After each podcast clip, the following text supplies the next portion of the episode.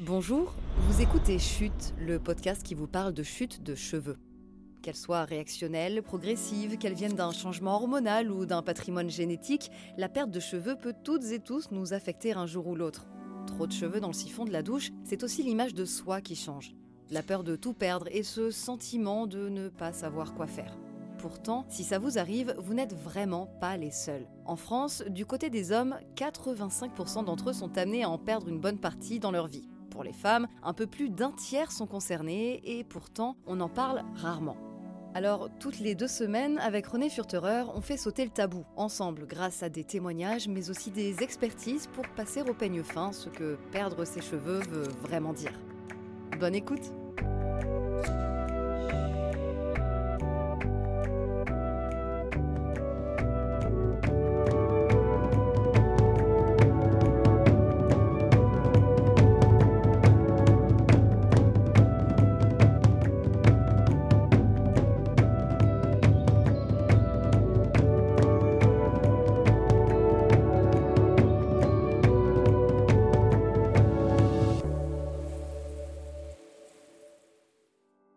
Toi qui portes une casquette pour cacher ton crâne en jachère, tu as un illustre ancêtre, Ave Caius Julius César et sa couronne de laurier, emblème du pouvoir mais aussi serre-tête, parce que oui, le grand général avait une sacrée calvitie. Sa couronne de laurier, ça lui servait donc entre autres choses à camoufler les cheveux qui lui manquaient. Et à l'époque, un chef de guerre sans cheveux, c'est pas très crédible auprès des ennemis. César, c'était donc un dictateur charismatique, un autocrate populiste, un chef de guerre qui a dompté presque tout le monde sauf ses cheveux. Et à l'époque, les Romains percevaient le manque de cheveux comme un signe de diminution physique, même si bon, César, il a tout de même étendu bien largement les frontières de la République romaine et remporté la guerre des Gaules, bien que... Toute la Gaule est occupée. Euh, toute, non, car une région résiste victorieusement à l'envahisseur. Calvitie et pouvoir ne font donc pas bon ménage à l'époque. Un peu après César, c'est l'empereur romain tyrannique Caligula qui s'est mis à complexer de sa perte de cheveux. Lui aussi cherchait à la camoufler avec des couronnes de laurier, mais aussi des diadèmes, des perruques. Idem pour le tyran de Sicile, Agathocle, insupporté par son alopécie qu'il camoufle par des couronnes de myrte. Je pourrais aussi citer Constantin ou Domitien, très très fâchés par leur alopécie respective. Sous Domitien, interdiction de faire quelconque blague au sujet des chauves, interprétée directement comme un affront personnel. Et si un artiste avait le malheur de le représenter tel qu'il était, c'était la peine de mort. Alors, les portraits de Domitien, c'est avec des bouclettes ou rien. Pourtant, ces pauvres empereurs auraient pu trouver du réconfort auprès des philosophes grecs pour qui cheveux longs égale idée courte. À l'opposé du jeunisme actuel, il faisait donc l'éloge de la calvitie puisque tous les philosophes de Diogène à Socrate n'étaient-ils pas chauves? Preuve en est le musée d'Alexandrie, mais aussi les représentations disponibles de Socrate, Aristote ou Synésios. Synésios pour qui? Les idées poussent dans les crânes lisses. Il nous dit également que euh, le chauve pourrait bien être le plus divin des êtres humains sur Terre, et il avance comme preuve irréfutable le fait que les planètes sont chauves, la voûte du ciel serait donc une calvitie, et d'ailleurs, ce n'est pas pour rien que l'on donne aux chauves le surnom de Petite Lune. Victor a 30 ans cette année et ses cheveux commencent à sérieusement tomber de son crâne. Et il n'est pas le seul dans son groupe de copains et même s'ils se moquent les uns des autres, ils sont tous au fond très angoissés de perdre leurs cheveux. Je m'appelle Victor, je suis vis à Paris, j'ai 30 ans cette année et on va parler du fait de, perdre ses cheveux et euh, qu'est-ce que c'est qu'être un, qu'un mec qui perd ses cheveux. Je tiens à dire que moi je suis j'ai pas de gros problèmes là-dessus. Genre je suis pas chauve, je j'ai pas un trou euh, au-dessus de la tête, tout va plutôt bien, mais c'est une angoisse du quotidien qui est arrivée et qui n'existait pas avant. Et moi c'est vraiment sur quand je bosse, quand je bosse en fin de journée, j'ai des cheveux sur mon PC, quoi. Et sur le PC, là où je travaille, moi, quand je bosse, je me passe la main dans les cheveux. Espèce de tic que depuis que je suis petit. Je pense que ça les fait tomber aussi, tu vois. Mais euh, en gros, c'était ça. Le, le, côté, les avoir dans la main, c'était ça. Et après, il y a en face d'une glace, quoi. Enfin, quand tu vois que tu as le, des entrées maritimes, comme on dit, ou des, le, golfe du Morbihan qui arrive, je me souviens, je me rasais la tête de temps en temps. Je les ai perdus. Je me rends compte que je les perdais. Et quand je me suis rasé la tête, j'avais vu que j'avais perdu grave en densité là sur le devant. Parce qu'en gros, moi, je les perds en densité sur le devant, un peu les golfs et derrière la, Zinedine, comme on dit. Voilà comment je me suis rendu compte. Euh, mais j'ai pas le truc de la brosse. Il y en a qui ont le truc de la brosse en se brossant les cheveux, les peignes et tout. Moi, c'est vraiment fin de journée de taf, il y a des veuges sur mon, sur mon plan de travail, quoi. J'ai, pas envie de changer de tête. Non, en fait, moi, ma tête, elle me convient très bien comme ça. On a déjà mis pas mal de temps à assumer sa tête, à, à se trouver bien, à se trouver bien dans son corps. S'il faut repartir sur un, sur un nouveau cycle, une adolescente, une adolescence, pardon, de, à 32, 33, ça va être, euh, ça va être long, quoi. Et puis surtout, ça a l'air long comme temps. Genre, c'est 20 ans les mecs qui perdent leurs cheveux, quoi. Du coup, ça veut dire que c'est une angoisse tout le temps. Enfin, si, en fait, en en parlant, je suis en train de me rendre compte qu'il va falloir passer par là, quoi. Puis je te, tu me vois, je suis petit, euh, je suis assez costaud. Euh, je vais ressembler à quoi, quoi? C'est trop bizarre. un mauvais, euh, un mauvais biker de, qui fait la route aux États-Unis, quoi. Louise Vercors, j'ai écrit Ça décoiffe, l'histoire des hommes par les cheveux aux éditions La Martinière Jeunesse. Il y a plusieurs grands mythes hein, autour des, des, cheveux, de leur symbolique. J'aimerais bien que vous me racontiez celui de Samson et, et Dalila.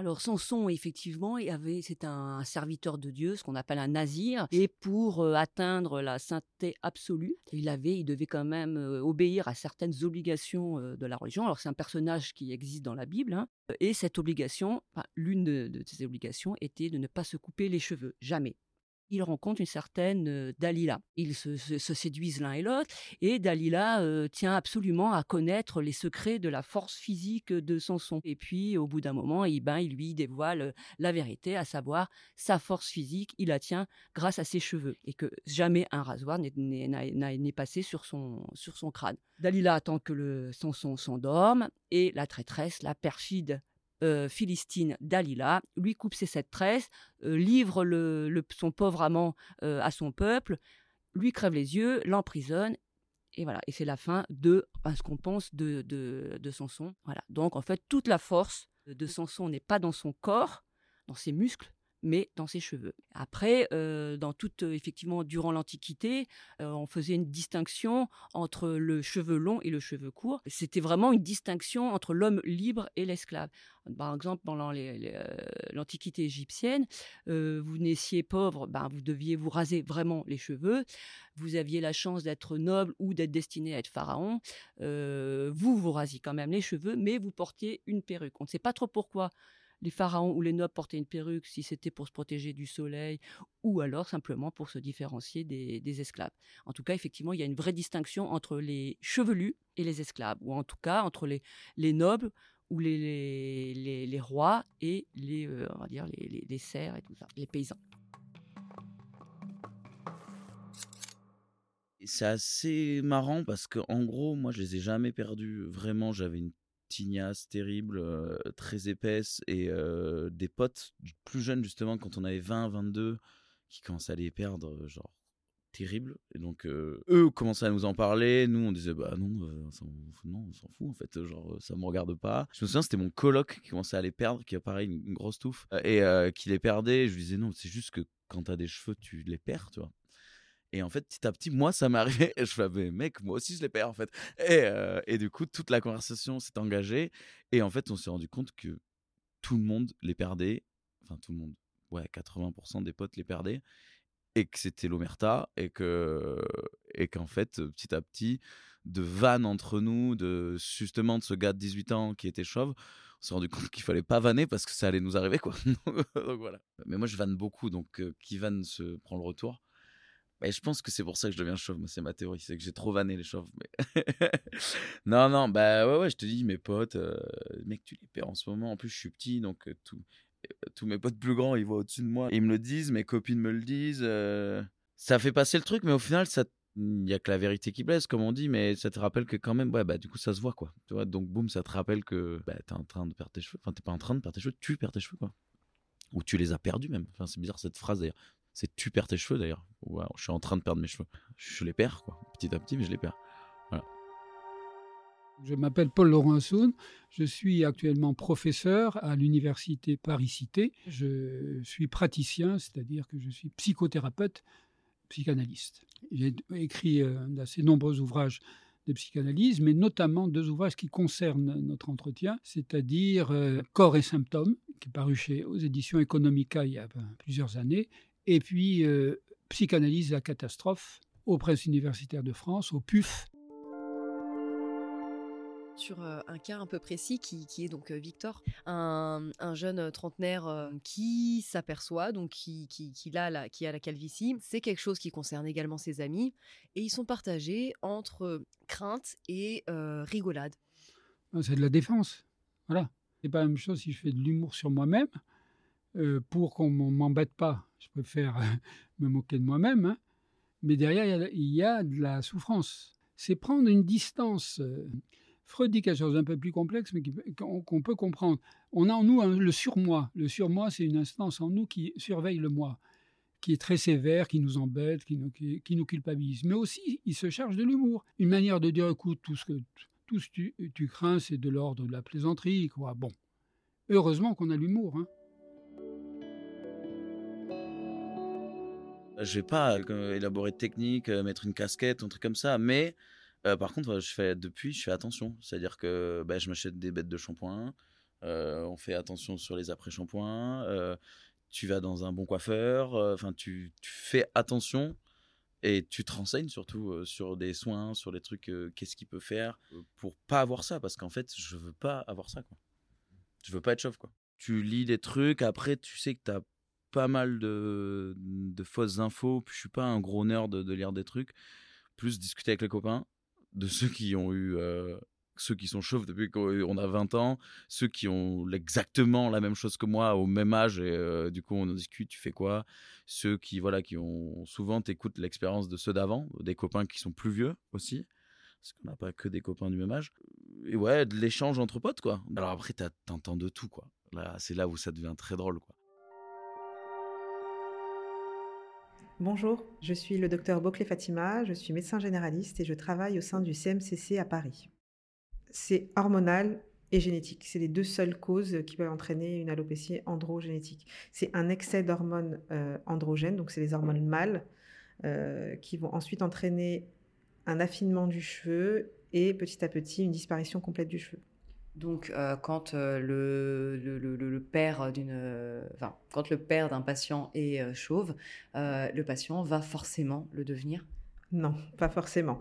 Donc, ça peut sauter des générations, ça peut venir du père comme de la mère, et on n'est pas forcément touché par l'alopécie androgénétique.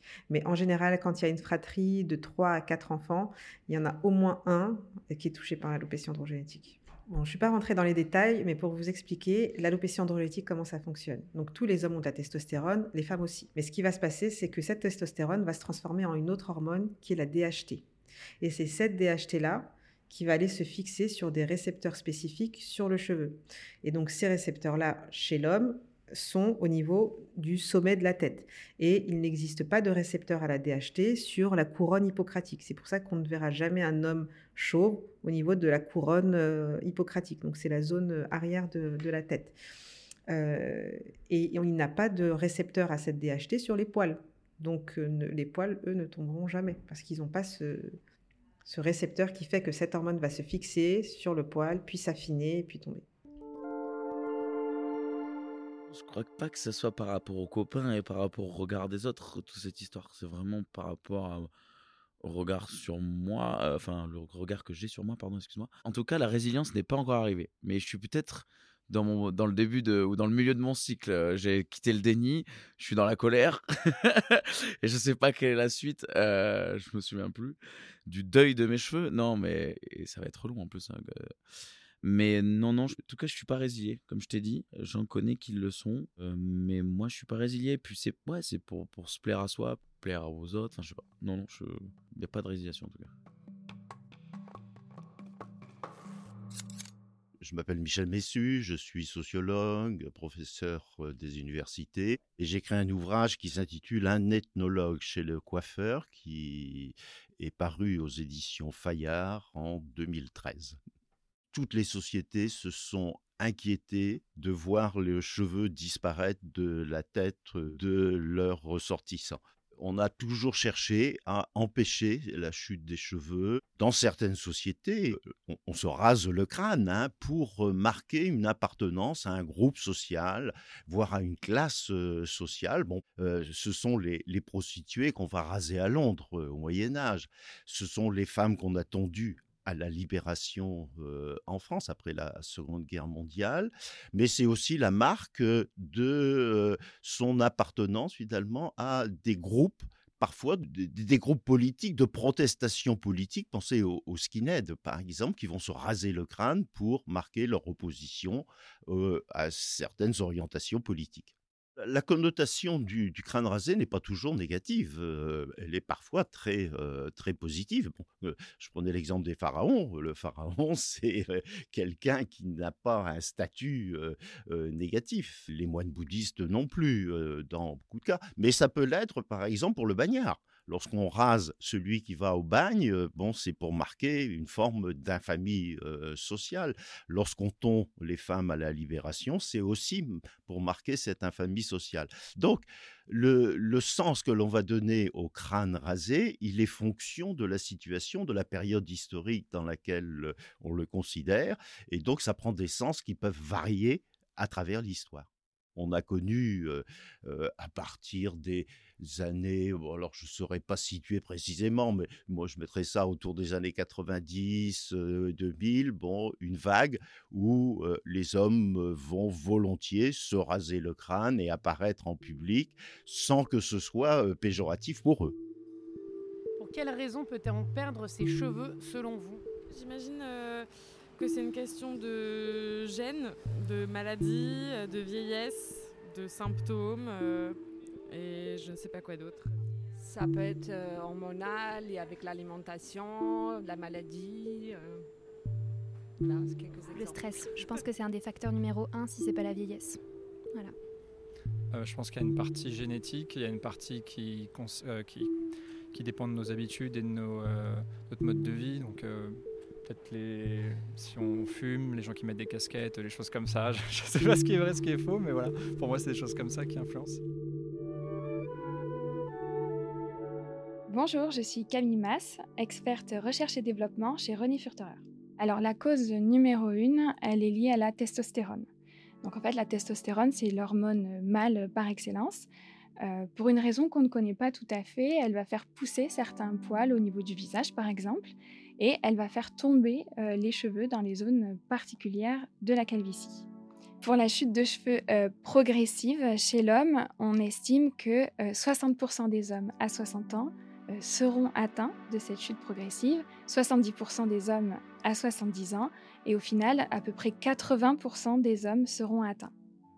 Alors la calvitie, c'est une chute donc, qui est chronique, qui est progressive et qui est localisée. Donc c'est-à-dire qu'on ne va pas avoir euh, des grosses poignées de cheveux qui vont tomber euh, du jour au lendemain. Ça va vraiment être au fur et à mesure, on va commencer à se rendre compte que le cheveu qui pousse est de plus en plus fin, de moins en moins long et qu'on commence à voir apparaître euh, le cuir chevelu. Mais ça, ça s'installe sur des années. Pour produire un cheveu fort et sain, le follicule pileux suit ce qu'on appelle un cycle pilaire. Donc c'est un cycle de trois phases qui vont permettre de créer euh, un cheveu long et fort. Ce qui se passe dans le cas euh, de la chute progressive, c'est que ce cycle va s'emballer, il va aller beaucoup trop vite. C'est la phase de croissance qui va être raccourcie cycle après cycle. Et donc on va avoir un cheveu produit de moins en moins long, de plus en plus fin. Et donc au final, un cuir chevelu qui va devenir apparent. Une fois que le cycle pilaire est épuisé, euh, qu'il n'a plus les ressources nécessaires pour créer un cheveu, qu'il a réellement disparu, il n'y a plus rien à faire. Ce qu'on peut faire, c'est vraiment sauver les cheveux euh, restants pour leur permettre de repartir, de reformer un cheveu et surtout préserver ceux qui pourraient euh, s'emballer jusqu'à disparaître. Il faut euh, vraiment agir pour préserver ces cheveux-là et ralentir l'emballement du cycle. Donc c'est ce qu'on propose avec le produit triphasique progressive qui va donc agir sur les trois voies dont on parlait, la voie hormonale, vraiment la voie la plus importante dans la calvitie, la voie tissulaire, parce que ce follicule-là, il a besoin d'être choyé, il a besoin d'être dans un environnement euh, propice à la pousse du cheveu, et la voie vasculaire pour rapporter ses nutriments. Grâce à tout ça, on va permettre de sauvegarder les cheveux qui nous restent, de leur donner euh, la vigueur et la vitalité pour continuer de pousser et bien s'ancrer euh, dans le cuir chevelu pour produire des cheveux plus longs, plus forts.